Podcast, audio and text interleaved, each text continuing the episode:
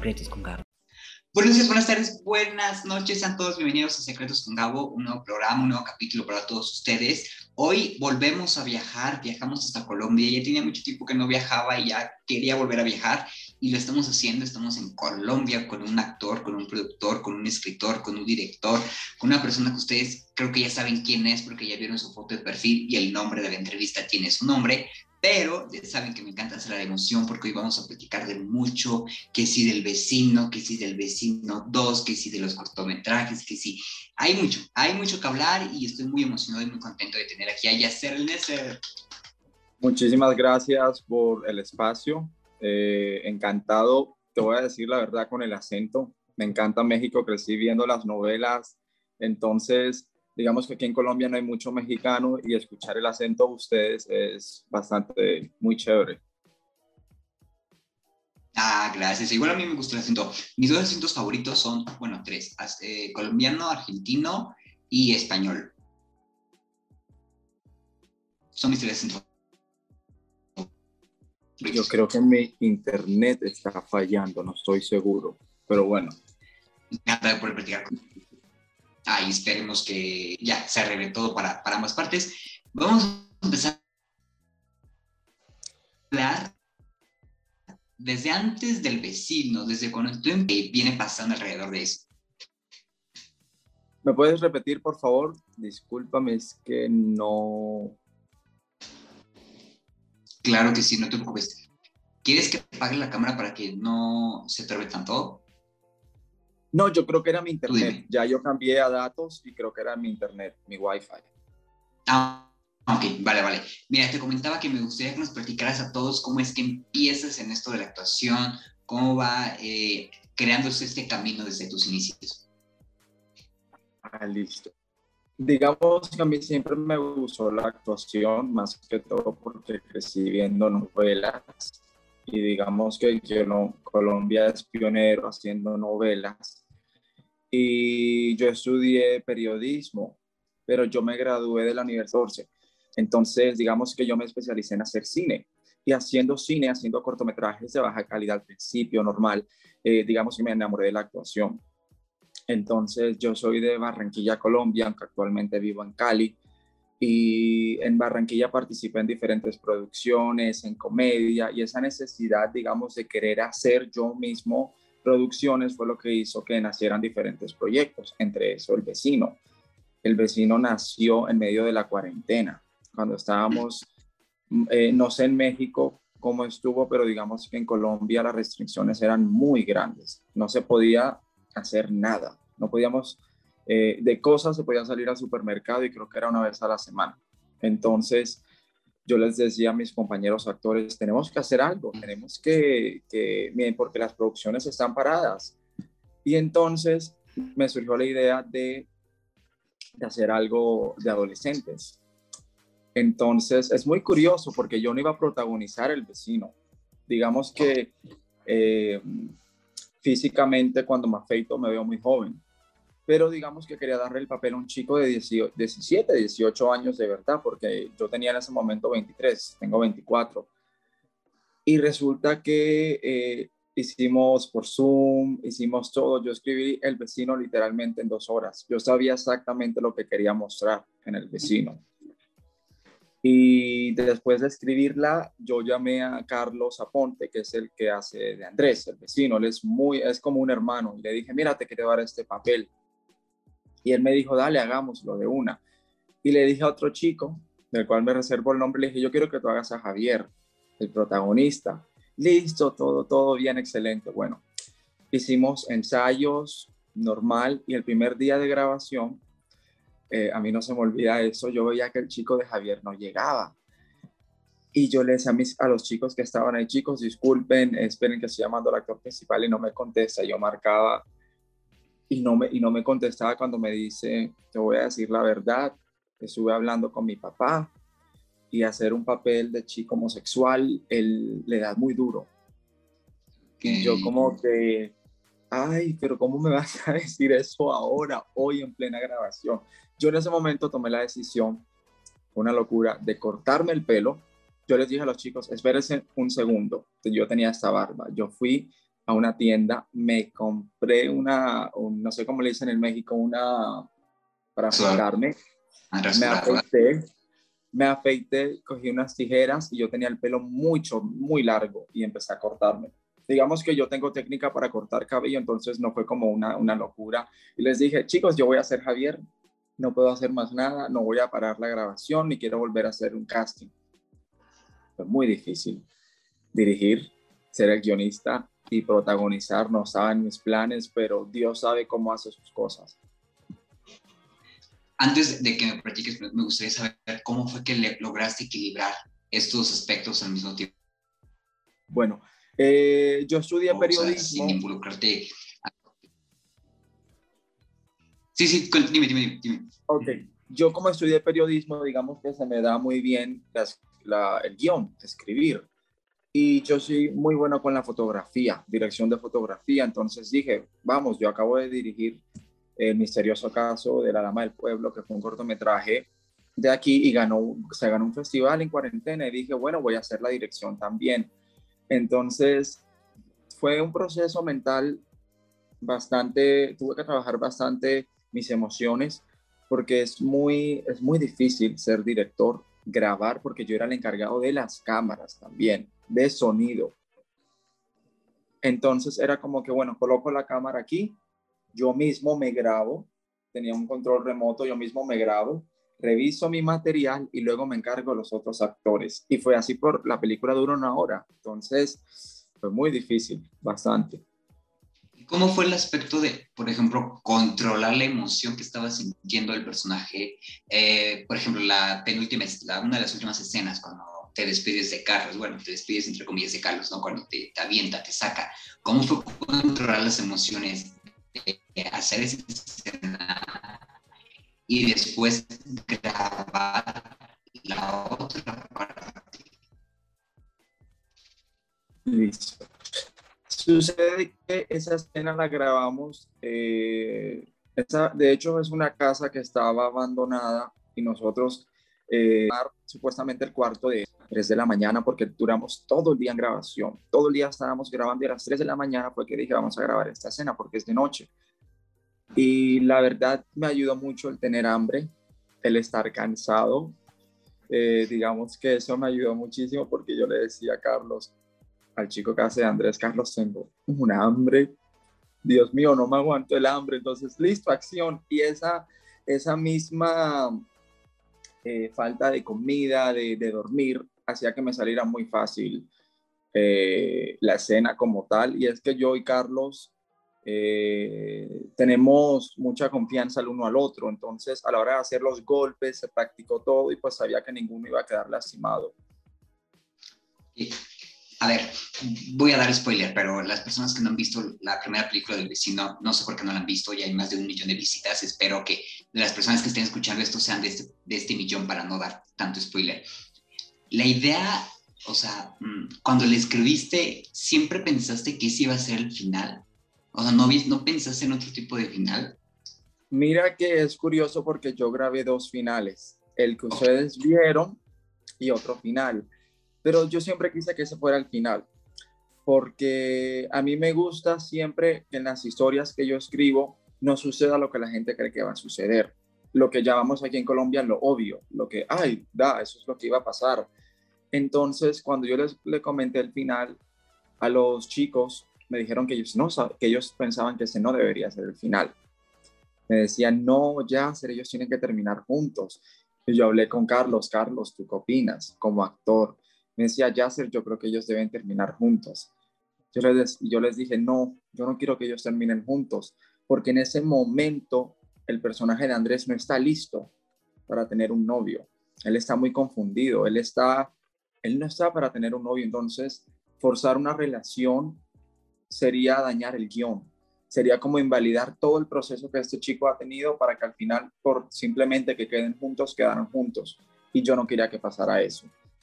El otro final sí era el final alternativo donde terminaban juntos, pero digamos, yo lo grabé y yo ni siquiera lo llegué a editar, porque yo también soy el editor de la película. Yo no lo llegué a editar, porque yo no quería que eso fuera el final de la película.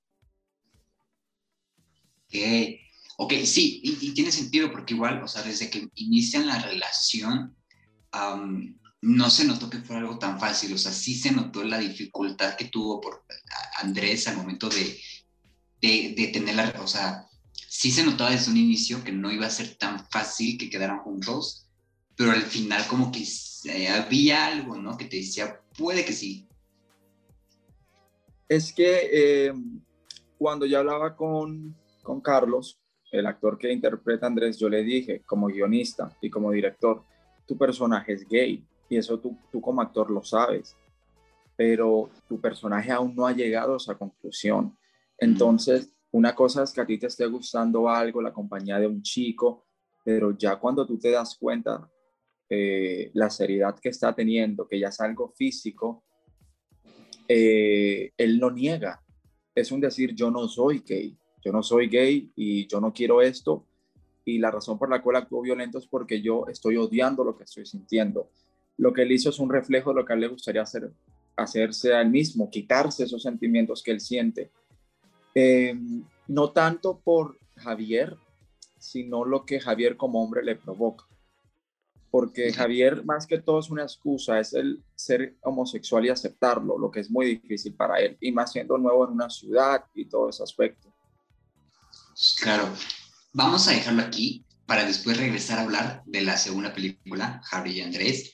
Antes, y obviamente eh, este, este programa tiene un test, el ya famoso test de Secretos con Gabo, que es cómo eres cuando te enamoras, que va a quedar como anillo al dedo para esta plática. Es para conocerte un poquito más. Cinco preguntas, opción múltiple, escoges la que más se parezca a ti, ¿va? Ok. La primera, cuando tienes pareja, A, te olvidas de todo y no importa nada más que esa persona. B, le integras a todas tus actividades y grupos de amigos. O C, prefieres un equilibrio entre amigos, familia y amor. Sí, sí, porque es importante tener un equilibrio siempre.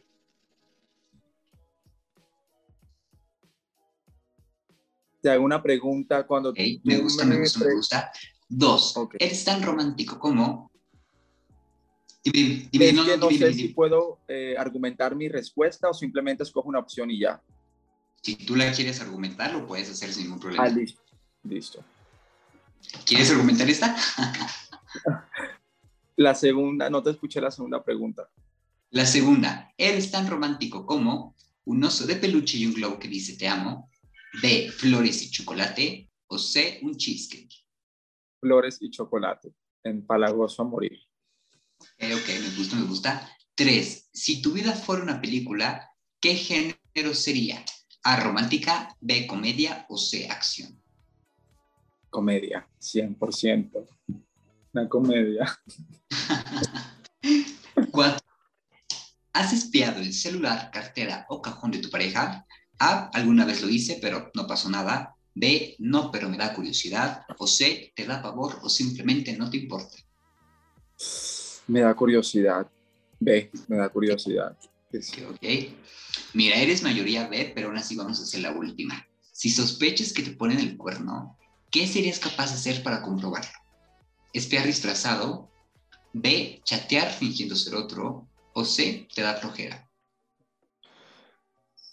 Mm, creo que me da flojera. Si me están poniendo los cuernos, es que esa persona no es para mí y ya.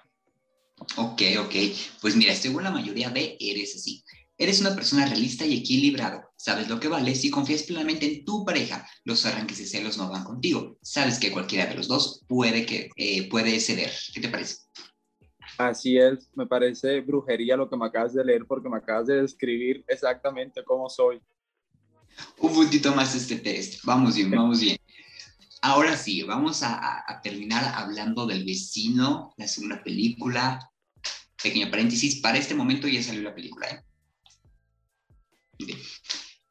Eh, cierro, paréntesis, vamos a hablar del vecino. Eh, ¿En qué momento dices tú, órale, va la segunda parte de la película? Bueno, eh, cuando terminamos de hacer la, la, película, porque la película se terminó de grabar, digamos, en diciembre 10 y yo la estrené el 26 de diciembre, yo me fui de viaje afuera del país y me acuerdo que empecé a ver la cantidad de vistas 50 mil, 100 mil, 200 mil, y yo dije, uy, yo quiero, vamos a hacer una segunda parte, pero sin, sin apurarnos. Entonces me surgió una posibilidad de volverlo una serie en Barranquilla. Pero eh, digamos que tratando de hablar monetariamente era algo bueno, pero yo perdía derechos sobre la película. Yo dije, en este momento yo no soy tanto pensando en dinero, sino en crear y que la gente vea lo que yo hago. Entonces yo, yo volví al país en marzo y en ese momento llamé a mis amigos y les dije, chicos, vamos a hacer la segunda película. ¿Qué sucede? Yo escribí tres guiones, pero ningún guion me gustaba. Tanto así que empezamos, a grabar y ya teníamos grabado el 30% de la película. Yo los llamé y les dije, chicos, yo no voy, yo no quiero seguir con este guion. No quiero seguir con este guion de, adolescentes, del colegio. Yo quiero hacer algo más maduro. Quiero que pasen algunos años en la historia y contar algo muy diferente. Y cuando les comenté la nueva historia que tenía en mente, a todos les encantó, ya que no quería repetir fórmula. Yo quería que el que viera el vecino uno y viera la nueva película sintiera que estuviera viendo dos cosas completamente diferentes sobre los mismos personajes. Como es la vida misma, la vida de uno cambia y no, es igual. Mm. Justo, justo, porque las personas que, que no han visto la película vayan a ver el trailer para que se, de unidad y después vean la película justo este tráiler, incluso en cuanto a, cámara y todo, o sea, en cuanto a fotografía, cambió, cambió mucho, ¿no? O sea, ya le diste otro tono donde tú de repente dices, oye, espérame, acabo de ver la primera y en este ya están juntos, o sea, te llama la atención eso, ¿no? Claro, mira que esa fue la idea del guion. Eh, en la parte de fotografía me centré mucho fui muy cuidadoso, dije, quiero que esto se vea mucho más profesional que la primera, porque la primera no la quiero llamar un experimento, pero sí digamos que fue muy difícil porque no tuve ayuda en la parte técnica. En esta contratamos equipos de, en 4K, luces, eh, quise hacer algo que fuera teníamos locaciones buenas para hacer la película y yo eh, les dije a los chicos, bueno, vamos a empezar la segunda parte con lo que la gente quiere ver, pero la película no se va a centrar en eso. La primera película se centró en la relación de ellos dos, la segunda no se va a centrar en ellos dos. Entonces, las personas allegadas a mí que han visto la segunda película me han dicho, Dios mío, pero qué cambio, qué cambio. Yo les dije, esa es la reacción que yo quiero que la gente diga, pero ¿qué pasó aquí? Eh, este universo de la segunda es muy diferente al primero, es mucho más oscuro, es muy frío. Eso es lo que yo quería hacer con la segunda. La primera era una historia de niños de colegio, pero ya la segunda es mucho más adulta. Y que aún así la, la, primera terminó con un poquito de oscuridad, ¿no? O sea, como que es, o sea, este toque de oscuridad que le diste también como que eh, sí llega a encuadrar bien con esta nueva versión que, que empiezas a hacer. Exacto, yo quería que eh, la película terminara como un sabor de lo que iba a ser la siguiente. Yo quería que, porque la última parte es mucho más para adultos que la primera, y eso es exactamente, yo tenía en mente cómo quería que fuera la segunda. Cuando empiezas a grabar la segunda y cambias completamente, ¿qué fue lo primero que te dijeron los actores? O sea, te dijeron, ¿estás loco? ¿Qué te pasa?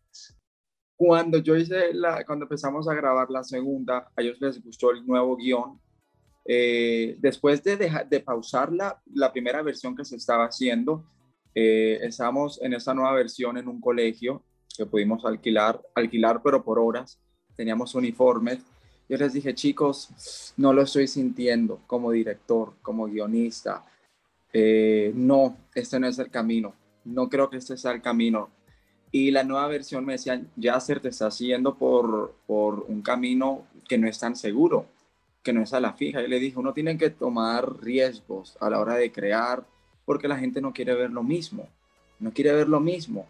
Entonces, si los actores estuvieron en duda casi la mitad del rodaje porque la película es, es, adulta, no toca temas de adolescentes ya. Pero cuando vimos el resultado final, subimos que valió la pena porque la película no es porque la haya creado yo, sino porque en verdad me entretiene. O sea, a mí me gustaría entrar a una plataforma y ver algo así. Y espero que a la gente también le guste. Ok, justo te quería preguntar eh, esto, con esta primera película y con esta segunda película, eh, ¿qué es lo que tú esperas que la gente se quede de las dos películas? O ¿cuál, ¿cuál, crees que sería el objetivo principal para ti? Que todos los que ya vimos las primeras dos bueno, las primeras películas nos quedemos. Yo creo que el objetivo es que uno siempre tiene que seguir sus sueños, pero que el camino no es fácil y que van a llegar muchas tentaciones y uno tiene que saber que la moral siempre debe estar por encima de las supuestas oportunidades que a uno le llegan, porque cuando uno pierde la moral, uno deja de ser uno mismo, está vendiéndose de cierta manera, que puede que esté bien para algunos o puede que esté mal. Mi perspectiva y mi mensaje como guionista y como creador es, nunca olvides quién eres. Ese es el mensaje que quiero dar con la película. Súper. ¿Habrá una tercera entrega del vecino, el vecino 3? Mira que... O el vecino no va. Mira que la primera película se llama El vecino y la segunda película se llama Javier y Andrés. Ya no se llama, no se llama El vecino 2. Entre paréntesis tiene El vecino 2 para que la gente sepa que es la continuación, porque el formato cambió mucho el 80% del elenco que estuvo en El vecino no está en, en Andrés y Javier. Muchos personajes que ustedes esperan volver a ver no están y no se hace mención de ellos porque la historia tomó un rumbo muy diferente, como la vida. Hay amigos que uno tiene y que en un año ya no vuelve a hablar con ellos. Y eso es lo que pasa en la segunda. Habrá una tercera parte. Si a la segunda parte le va bien, seguramente le hagamos una tercera parte. ¿Tienes una idea de cómo sería la tercera parte? Sabes que estaba hablando con, con unos amigos y les comenté una idea de, yo me imagino que la tercera parte sería así. Me dijeron, oye, la idea está muy, muy, muy, muy bacana, pero no te la quiero decir porque te tiraría un spoiler gigantesco de qué pasa en la segunda.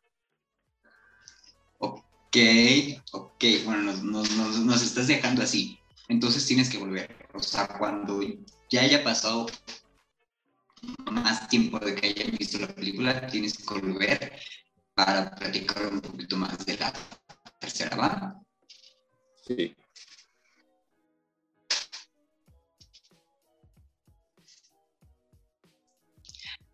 Vamos a una dinámica más. Esta es la más importante. Quiero que te imagines enfrente del espejo o que estés viendo. ¿Qué es lo que te prometerías? Yo me prometería eh, luchar por mis sueños, eh, entender que el no en esa carrera de la actuación es algo que va a pasar toda la vida y que uno no puede dejar de disfrutarse el momento. Eso es lo que me, me diría a mí mismo y me prometiera, ser persistente con ese sueño y saber que no es fácil y que toca trabajar mucho. Perfecto, me encanta. Eso te lo pregunté por tres cosas. La primera, que es una, una, promesa para ti. La segunda, para que nosotros agarremos estas promesas para incluirlas en nuestra vida. Y la tercera, porque esta temporada la entrevista no solamente lleva tu nombre, está acompañada de una flor. Yo te escogí la flor del loto. La flor del loto significa pureza espiritual y verdad. ¿Qué te parece? De hecho, me gusta porque una de mis cantantes favoritas, Cristina Aguilera, tiene un disco llamado Loto, Lotus, que es esta, esta flor que irradia pureza y pues apenas la nombraste se me vino el disco a la cabeza y me encanta ese disco y dije, así soy yo. Súper, me encanta, me encanta. Muchas gracias por estar aquí, Yasser. Vayan a, ver El Vecino, vayan a ver Javier Andrés, vayan a ver los cortometrajes. El del Díaz está buenísimo, también lo hizo el todo. El, el misterio... Eh, el, misterio... Díaz. Uf. ¿Cuánto tiempo? Está buenísimo, está buenísimo. El, el, segundo cortometraje que tienes en el canal de YouTube, uh, te voy a decir que a mí me costó trabajo verlo, pero porque yo soy nada de terror. O sea, terror suspenso para mí no, no, no me cuesta mucho trabajo, pero igual la disfruté. Igual la disfruté para que lo vayan a ver. Tus redes sociales para aquellas personas alienígenas que no sepan todavía dónde seguirte, cuál sería. Pues yo no soy, digamos que así conocido en redes ni nada. Yo soy, yo, mi nombre, Yasser El Neser. Esas son mis redes sociales. Perfecto, para que te vayan a seguir, para que vean toda la... De verdad, no se pierdan la oportunidad de ver El Vecino y de ver Javier y Andrés. Les va a fascinar, es una historia muy padre, muy buena.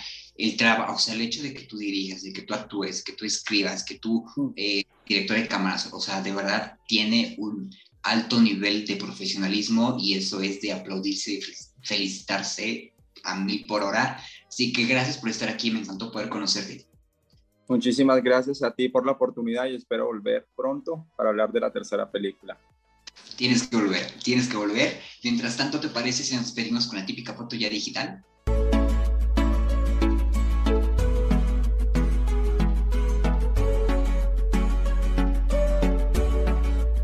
Secretos con Gabo.